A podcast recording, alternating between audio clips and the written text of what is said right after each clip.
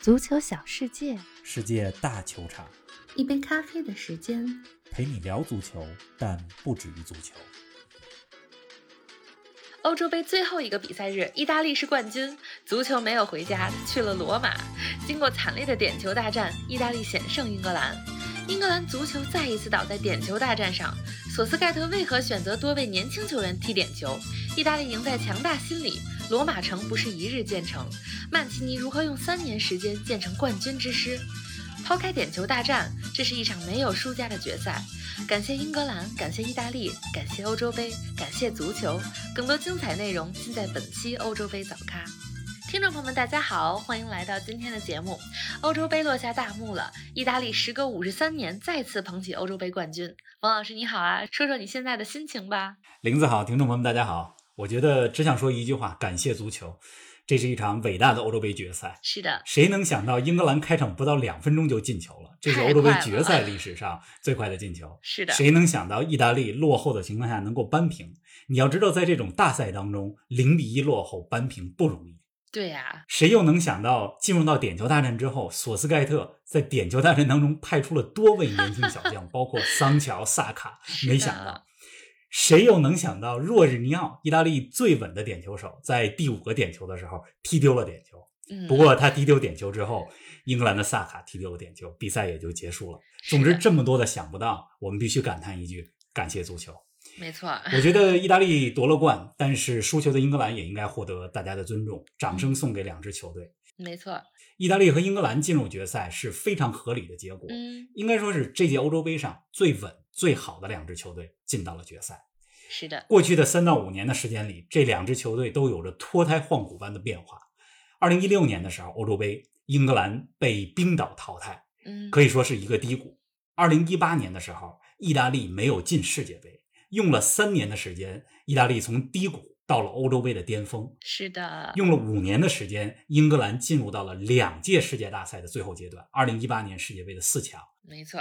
二零二一年欧洲杯的亚军，真的这两支球队都非常优秀。是的，是的。另外啊，今天还有点巧合，嗯嗯，欧洲杯这场比赛之前是萨满贯之一的温布尔登网球公开赛的决赛。嗯，二十五岁的意大利小伙子贝雷蒂尼。成为了首位打进温网决赛的意大利人。有，虽然在决赛当中输给了德约科维奇，但是已经创造了历史。这几个小时之后啊，距离温布尔登二十公里外的温布利大球场，英格兰和意大利的比赛上演。虽然今天早些时候贝雷蒂尼没把温网冠军拿回去，但是意大利足球队把欧洲杯的冠军带回了罗马。就像你说的，足球没有回家，去了罗马。是，没错。我觉得意大利的心态还是有优势的，尤其是面对呃年轻的英格兰队。今天的这场欧洲杯决赛是意大利足球第十次进到欧洲杯和世界杯的决赛当中了。我记得在皮尔洛的回忆录里边，他说过这么一句话：他说，二零零六年的世界杯决赛，德国打意大利那一场，下午他在酒店里边。打实况足球玩游戏，晚上去踢了场决赛，拿走了世界杯的冠军。是啊，所以你从这个这些段子里边就能看到意大利人的心理真的是像咱们上期节目所说的强大到混蛋。是的，当然了，意大利足球也有栽在点球的时候，比如说一九九四年世界杯罗伯特巴乔的背影，这依然是让我们觉得。最遗憾的一个瞬间。好了，这个这场比赛，意大利夺冠了。我觉得赛前的时候呢，大家总在说谁能夺冠，呃，谁更占优势。咱们前瞻节目里边说了五五开。呃，简单来讲呢，就是说英格兰如果能把比赛带成肉搏的比赛，就是拼身体，那么英格兰取胜机会大，还大一点。如果比赛是技术流派的，拼技术，那么意大利胜面大。是。如果到了点球大战，就像今天一样，那就要看心理了。哎，这是欧洲杯历史上是第二次点球大战啊！上一回是四十多年前，四十五年前的欧洲杯决赛了。今天意大利点球大战中其实是先一比二落后，然而英格兰罚丢了之后的三个点球，真是太一波三折，出乎意料了。是的，这也是意大利连续第二场点球大战。嗯，这一周早些时候，他们刚刚在点球大战中赢了西班牙。西班牙，嗯，我记得有一些数据统计吧，就是说在欧洲杯历史上好像还没有过在一届杯赛上连续。两场点球大战都赢的，嗯，这个命运的沉浮是依次而来的，对吧？你没有永恒的天堂，也没有无尽的低谷，是的。但是意大利人今天打破了魔咒，连续赢了两场点球大战。而且在半决赛对西班牙那场，意大利也是点球大战当中先踢丢点球。是的，今天呢，这个意大利呢，其实也是先在点球大战对英格兰也是先落后，后来能扳回来。嗯咱们必须得说，意大利的首要功臣就是门将多纳鲁马。嗯，你看他的点球扑救技术真是相当不错，是而且你看他的沉稳冷静的程度，你很难想象多纳鲁马才二十非常二岁，年轻，但是很沉稳。嗯，他在意大利国家队都已经代表国家队有四五年的历史了。他十六岁多的时候就是米兰的门将，这个多纳鲁马，咱们可以毫不夸张的讲，未来十五年到二十年，他都可以是站在意大利国门，就是一号门将的位置上。嗯，才刚刚开始。咱们再来说英格兰这边，索斯盖特的点球人员使用，我真的是没有想到。最后罚三个点球的是拉什福德、桑乔、萨卡。嗯，这个桑乔和萨卡都是年轻队员，我都不知道萨卡在啊阿森纳有没有在大赛当中踢过点球。太敢用你让了这么年轻的队员在压在第五个点球上，我只能说太大胆了。二十五年前，一九九六年，英格兰和德国的半决赛，就是索斯盖特他的点球哎，就是命啊！英格兰没有进决赛，或许真的是宿命。有时候你不得不相没信。错，欧洲杯决赛历史上，二十一世纪以来，这今天英格兰丢掉了冠军以后，是第三次东道主球队嗯输掉了决赛。在家门口啊，二零零四年的时候，葡萄牙零比一输给了希腊嗯；二零一六年上届欧洲杯，法国输给了葡萄牙。今天英格兰又在家门口输给了意大利，是的，这也有点神奇，或者说奇怪。我记得前两天的时候，好像在网上流传着一个段子，说英国的某个送牛奶牛奶公司。嗯一直在通知所有的这个用户嗯说，我们可能周一这个不送奶，改成周四啊送，因为周日晚上我们可能要进行盛大的狂欢，是吧？这个这一看这么个信息，好像就觉得好像有点事儿要发生似的。嗯，您正在收听的是足球咖啡馆，一杯咖啡的时间陪你聊足球，但不止于足球。欢迎您在各大音频平台关注我们的节目，同时欢迎关注冯老师的足球评论公众号“冯球必侃”，让我们一起聊球、砍球、追球。哎，咱们再来对这场比赛做个战术复盘吧。今天的首发阵容呢，意大利没有变化，是以不变应万变，而英格兰则变阵了。冯老师，你怎么评价今天两边的首发阵容呢？今天意大利这套阵容啊，确实是意大利最熟练、配置最好的阵容。嗯除了左后卫，呃，原来首发的斯皮纳佐拉因为伤病提早退出了欧洲杯，现在是埃莫森打以外，其他位置上我觉得都是状态最好，而且是首选的球员。嗯那英格兰这边呢？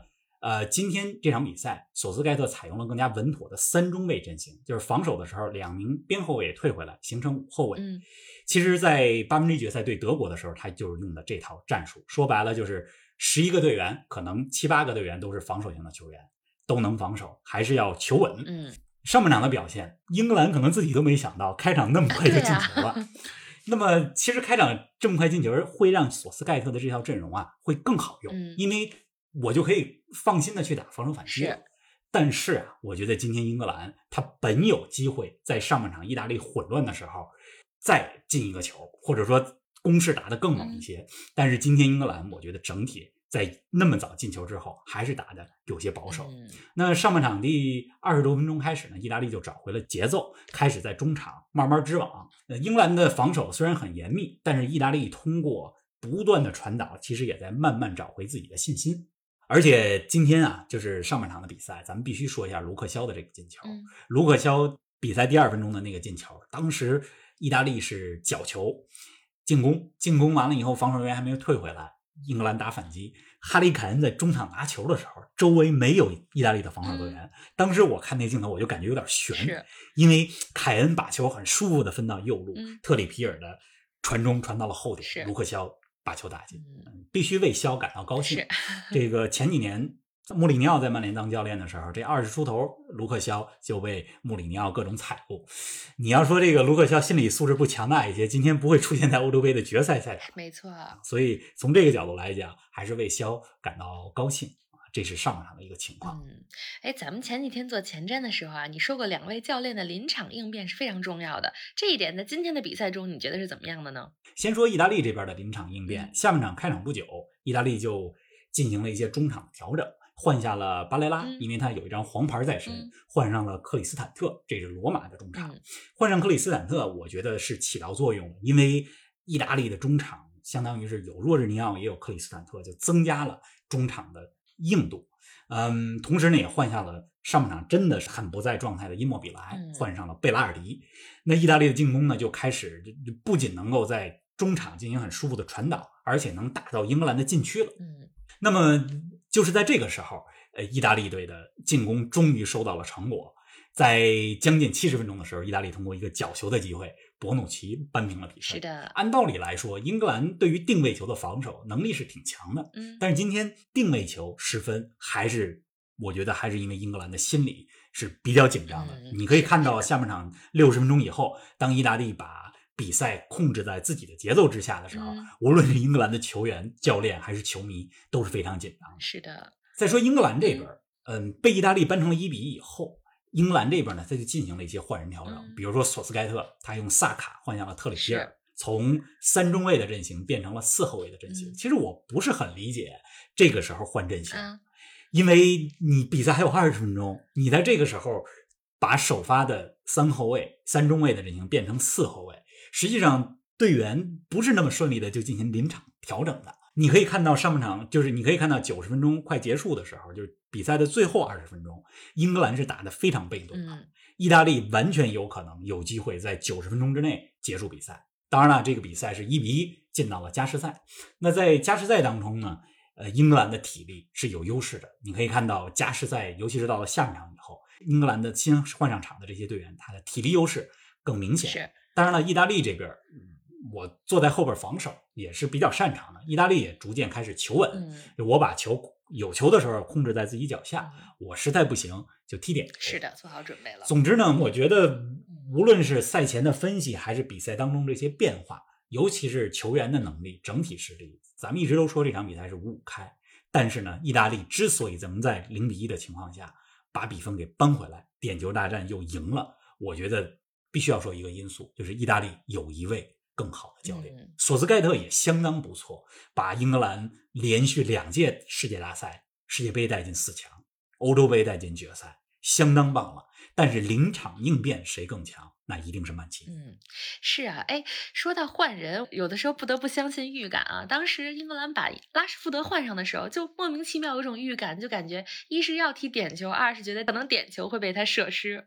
想不到真的是这样。有的时候啊，你越刻意，其实这结果越不如你所愿。是的，我就在想，这索斯盖特快到点球大战的时候，把拉什福德换上来，把桑乔换上来，这刚上场，这个身体还不热 估计连球都没碰到，然后就让他们踢点球去了。对呀结果这两名球员真的是在点球大战当中把球射失。是的，哎，太戏剧了。哎，意大利足球啊，在过去三年的变化真的非常大啊。二零一八年都可以说是低谷，连世界杯都没进。过了三年，他们就登上了欧洲杯的巅峰。罗马城真的不是一日建成的。冯老师，你给我们讲讲这三年里意大利是如何从低谷到高峰的呢？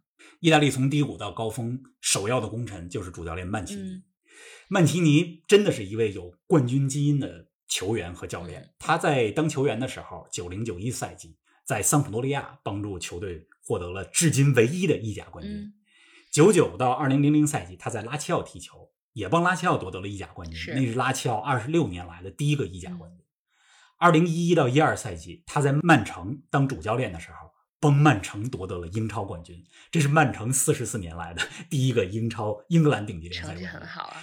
现在是意大利，所以他在执教意大利之前就是一个冠军教练。今天又在意大利夺得了欧洲杯冠军，嗯时隔五十三年嘛，刚才咱们算的是五十三年再夺欧洲杯冠军，所以这就是一个冠军教练。有的时候可能我们低估了曼奇尼，但是他是有这样能力。嗯曼奇尼是二零一八年的五月份上任的，那个时候意大利刚刚失去了俄罗斯世界杯的呃这个出现的机会，所以他顶替了原来的教练文图拉上任。三年时间啊，实际上你想，国家队主教练他只有在俱乐部休赛、国际比赛日的时候，才能把这些球员聚在一起训练。他不像俱乐部天天朝夕相处，在一起，嗯，能用零零碎碎的时间，用三年的时间把这支球队打造出了成熟的战术体系和一支有着冠军心理的球队。我觉得曼奇尼真的了不起。嗯在过去这三年时间里啊，到今天这场比赛完，他执教意大利三十七场比赛，二十八胜七平两负，而且最近十三场比赛全胜，厉害啊！在过去的这三年里，他是通过一系列的预选赛、欧国联的比赛，大胆尝试多名球员，形成了现在你在这届欧洲杯上看到意大利的四三三的打法，也就是将球控制在自己脚下，进攻的时候打法很现代，但是意大利的这些多年来的防守传统也没有丢。曼奇尼了不起，哎呀，确实是。哎，冯老师，我必须得再夸夸你的这个预测啊！我记得早在今年初的时候，咱们前瞻二零二一年的世界足坛看点，你当时就说看好意大利夺冠，结果他们真的做到了。你觉得这支意大利队会是二零二二年世界杯的夺冠大热吗？哟，谢谢玲子的夸奖，现在又开始给我这个带引号的下套，让我遇到预测二零二二年的这个 世界杯冠军了哈，这有点早。不过呢，我必须得说，今天进入到决赛的两个球队。英格兰和意大利都在过去几年发生了翻天覆地的变化，而且球队当中战术打法非常成型，两位主教练也很有一手。另外呢，球队当中的年轻的后备力量也非常多，所以英格兰和意大利，我觉得都会是二零二二年卡塔尔世界杯的，呃，有实力冲击世界杯冠军的球队。所以呢，这个意大利夺冠了，但是咱们掌声也必须送给英格兰。没错。哎，欧洲杯快要结束了，我觉得咱们这个早咖今天这期应该是二十三期吧。特别感谢听众朋友们过去一个月以来的陪伴，我觉得陪着大家一块聊球真的很开心。我们在下周吧，应该也会推出一两期欧洲杯的呃总结，来给大家。捋一捋这届欧洲杯当中的亮点，让我们能够记住的故事、记住的瞬间。今天说决赛，咱们说的比较感性，过几天再理性的带着大家回顾一下这个难忘的杯赛，这个难忘的夏天。是的，所以我觉得足球的魅力和感染力，其实就是即使你不是任何一支决赛队伍的球迷，比如我，但是当场上响起意大利之夏的时候，当这个意大利队长基耶里尼难掩激动地捧起德劳内杯的时候，屏幕前的我其实也跟着热泪盈眶了。感谢大家这一个月以来的陪伴，咱们下期节目不见不散，不见不散。